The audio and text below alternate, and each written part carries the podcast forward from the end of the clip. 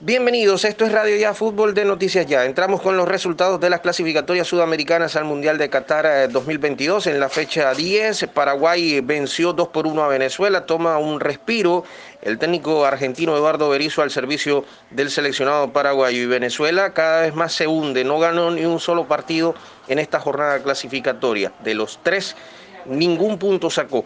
Uruguay le ganó 1 por 0 a la selección del Ecuador, tres puntos importantes para el seleccionado uruguayo que sigue en crecimiento en la tabla de clasificación, ya está tercero. Colombia le ganó 3 por 1 a la selección de Chile ayer en el Estadio Metropolitano. Gran presentación de Miguel Borja, de Luis Díaz.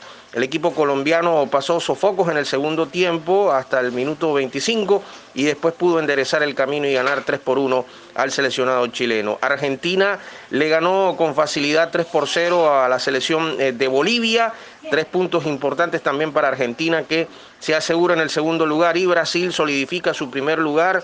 Le ganó 2 por 0 a la selección de Perú en Recife y con Neymar aprovechando como pasador y anotador en la jornada de ayer. Brasil 24 puntos, segundo Argentina 18, tercero Uruguay 15, cuarto Ecuador 13 y más 5. Está viviendo Ecuador la renta de los seis goles que le marcó en la época de Queiroz a la selección colombiana. Eh, precisamente Colombia está en el repechaje en este momento, se mantiene con 13 puntos ahora, pero con diferencia cero. El sexto lugar es la selección de Paraguay que está por fuera, 11 puntos, está un poco más cerca. Séptimo, la selección de Perú con 8. Ya estos equipos empiezan, o estas selecciones empiezan a tener déficit. La selección de Perú 8 puntos. Octavo, la selección de Chile con 7. Noveno, Bolivia con 6 y Venezuela, eh, ya podemos decir que Venezuela está lejos de lo que va a ser la clasificación al Mundial, cuatro puntos en el décimo lugar. Empieza Venezuela a ceder ventajas. Esta última, esta triple fecha de octubre va a ser determinante para ellos. El día 7 de octubre, jueves, se va a jugar la fecha 11. Uruguay y Colombia en Montevideo. Colombia vuelve a jugar después el domingo 10 de octubre, la fecha 5, ojo con este partido. Colombia-Brasil en el Metropolitano de Barranquilla y la fecha 12 el día jueves 14 de octubre, Colombia-Ecuador, también aquí en el Metropolitano de Barranquilla. Entre otras cosas, ya entrando a hablar de Selección Colombia, 25 años sin ganarle a Chile en Barranquilla. 4 por 1 en el año 96 fue el último triunfo con tres goles del Tino Esprilla en aquella ocasión. Y ayer la selección de Colombia tuvo un primer tiempo absoluto, dominador por completo de las acciones, dos goles eh, de Miguel Ángel Borja, pero uno también invalidado Posición adelantada de Juan Fernando Quintero en el minuto 3, eh, que el VAR lo determinó. Después los dos goles de Miguel Borja, uno de penal y después de una acción colectiva en el que un pase de Jairo Moreno eh, es eh, bien llevado por Rafael Borré, que hace una distracción en la jugada, una sombra, y Borja aprovecha la situación incómoda de la selección chilena y le marca el segundo gol. Después Borja sirve de una pelota a Borré después de una jugada en contragolpe y Borré increíblemente la estrella en el palo y, después no le logra definir eh, para marcar el gol eh, número 3 para Colombia en ese primer tiempo. Era para irse fijo 4-0 en la primera mitad. En el segundo tiempo Colombia pasó sofocos, la selección de Chile hizo dos cambios o tres cambios importantes, uno de ellos Luis Jiménez que pasó a jugar del lado izquierdo con Meneses y empezaron a hacerle 1-2 a Cuadrado, empezaron a romper las espaldas y ahí es donde está el problema de Cuadrado que Cuadrado es muy buen hombre para salir por la banda, pero el problema es el tema defensivo. Y Chile aprovechó eso, gol de Jan Meneses para descontar el 2 por 1 en el momento y después la tercera anotación del incansable Luis Díaz en una jugada que le sirve el jugador Roger Martínez que ya estaba en el campo de juego y marcó el 3 por 1 definitivo para Colombia. Tres puntos importantes pensando en el mes de octubre, porque ahí es donde va a estar la clave, el sacar puntos, en el mínimo, como decimos nosotros, cinco puntos para poder aspirar a estar ya metidos en los cuatro primeros de la clasificatoria, abandonar el quinto lugar. Y Ecuador también que va a ser el rival de Colombia por lo menos en la última fecha y que en este momento está cuarto, que le toca con Bolivia en eh, Quito, precisamente después enfrentar a la selección de Venezuela en Caracas y cerrar aquí en Barranquilla ante Colombia. Eso es lo que viene para ellos. Escuchamos al técnico Reinaldo Rueda en la conferencia de prensa y su aporte de lo que dejó el resultado. Felicitó al grupo por el triunfo. Felicitar a toda la selección nacional de Colombia por eh, toda la disposición que tuvieron para encarar este juego, eh, conscientes de que al frente teníamos eh, grande, un rival difícil, un rival que por algo teníamos tantos años sin ganarle acá en Barranquilla. Y, por eso el respeto con el que habíamos de encarar este partido. Pienso que la forma como se va del trámite del juego y la disposición del equipo hizo que, que se tomaran confianza y que los goles fortalecieron. Y después se liberó todo lo que se había sufrido en los juegos anteriores, acá por ejemplo, y lo que se sufrió en, La Paz y en, Paraguay, donde quizás no se pudo expresar todo lo que tenía el equipo por uno u otro factor.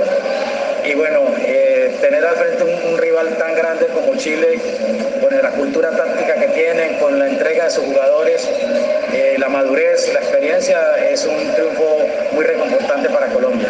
Jerry Mina fue bien reemplazado por Oscar Murillo, para mí la figura de esta triple fecha para Colombia, y eh, Carlos Cuesta reemplazó a Davinson Sánchez que se acumuló en tarjetas amarillas y no pudo estar ayer en Barranquilla siquiera para el partido. Habló precisamente Carlos Cuesta de lo que significa el respaldo de la defensa colombiana y lo que fue el partido.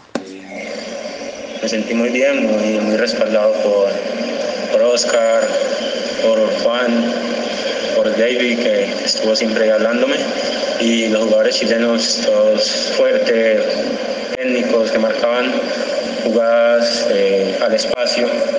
Y, en Barranquilla siempre es difícil estar corriendo detrás de los delanteros, pero, pero los pudimos contrarrestar.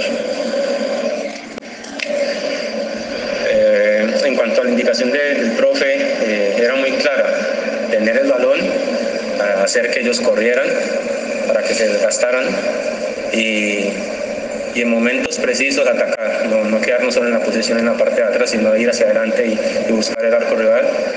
Y, con Oscar eh, estuve antes un mes entrenando durante la Copa América y, nos entendemos muy bien, no solo con él, sino con las demás defensas que, que estuvimos en la Copa América. Claro, el trabajo de sparring de eh, Carlos Cuesta, del Yen de Bélgica, y Oscar Murillo, del Pachuca de México, se ve reflejado en el partido de ayer, donde manejaron muy bien la sincronización de los tiempos, salvo la jugada del gol y los momentos de apremio, porque el lado derecho de Colombia, donde estaba cuadrado, que después pasó a ser eh, extremo por derecha, y con el ingreso de Daniel Muñoz el equipo otra vez volvió a tomar calma en la parte defensiva. Entramos a hablar ahora de la Copa Di Mayor, la fecha eh, de cuartos de final, partidos de ida. Hay que decir que Equidad y Tolima empataron en la tarde de ayer 0 por 0. Deportivo Pasto le ganó 3 por 2 al Deportivo Pereira, el rival del Junior, este domingo a las 4 de la tarde. Y decir que el Deportivo Pereira, por supuesto, va a tener un equipo totalmente distinto ante Junior. Y ya mañana en la información deportiva de Radio Ya Fútbol lo estaremos comentando. En la Liga de Mayor hoy se abre la fecha 9 con Jaguares e Independiente Medellín y vamos a tener también el partido del torneo de mayor de la fecha 8 con Cortuluá y Tigres. Y para cerrar, el Junior de Barranquilla, decir que el equipo entrenó ayer en la sede deportiva Adelita de Char, hoy entrenarán nuevamente, ayer hubo conferencia de prensa con el profesor Lucho Grau y esto manifestó el profesor Lucho Grau previo a lo que es este partido ante el conjunto del Deportivo Pereira este domingo a las 4 de la tarde. Lógicamente que ha habido una, evolución, una evolución eh, favorable porque bueno, ha tenido el recorrido de Selecciones Colombia que, es un, gran paso como, entrenador. Y a su regreso, eh, volverme a encontrar con él, pues eh, he notado o, se da cuenta uno inmediatamente que, ha evolucionado como entrenador y es satisfactorio tener una persona con, ese recorrido importante a nivel de selecciones. Siempre, siempre es bueno tener ese recorrido, eh, tener eh, no tanto en la hoja de vida, sino en esa experiencia eh, personal, ese recorrido y ese bagaje que, de una u otra forma te va dando la experiencia necesaria para, para, dirigir un equipo como Junior. Bueno, la eliminación quedó ya de, costado, se, dio vuelta la hoja, hay que pensar en, en el torneo y el primer paso es tratar de estar dentro de los ocho lo más rápido posible Vamos a enfrentar a Pereira, que es un equipo duro, un equipo complicado. ya lo, conocemos, eh, sabemos que no, que no va a ser fácil y, estamos con el firme propósito pues, de conseguir esos tres puntos allá para venir acá a enfrentar a Nacional. Y por supuesto, ya para cerrar, Junior tiene en recuperación a John Pajoy, Germán Mera y Juan Sebastián Herrera. Están en eh, la recuperación médica después de las distintas lesiones sufridas por estos tres jugadores, aunque John Pajoy, recordemos, no está inscrito. Y el arquero Sebastián Viera ya en la semana se había recuperado de la molestia física sufrida luego del golpe en el partido en Palmira ante el Cali que terminó uno por uno. Eh, hay que destacar también que eh, el equipo tiburón se concentra mañana, eh, después del entrenamiento del mediodía. Van a viajar con 18 jugadores y por supuesto todo quedará preparado para lo que será este compromiso. Sebastián Viera en portería, Walmer Pacheco, Dani Rosero, Omer Martínez, Gabriel Fuentes en defensa, Larry Vázquez, Didier Moreno, eh, Freddy Nestroza, Fabián Zambuesa, Luis Cariaco González y Cristian Martínez Borja sería el equipo inicialista del Junior, por lo menos en los trabajos que hemos conocido. Esta y otras informaciones las puede escuchar en el podcast de Radio Ya Fútbol de Noticias Ya. Una feliz jornada para todos.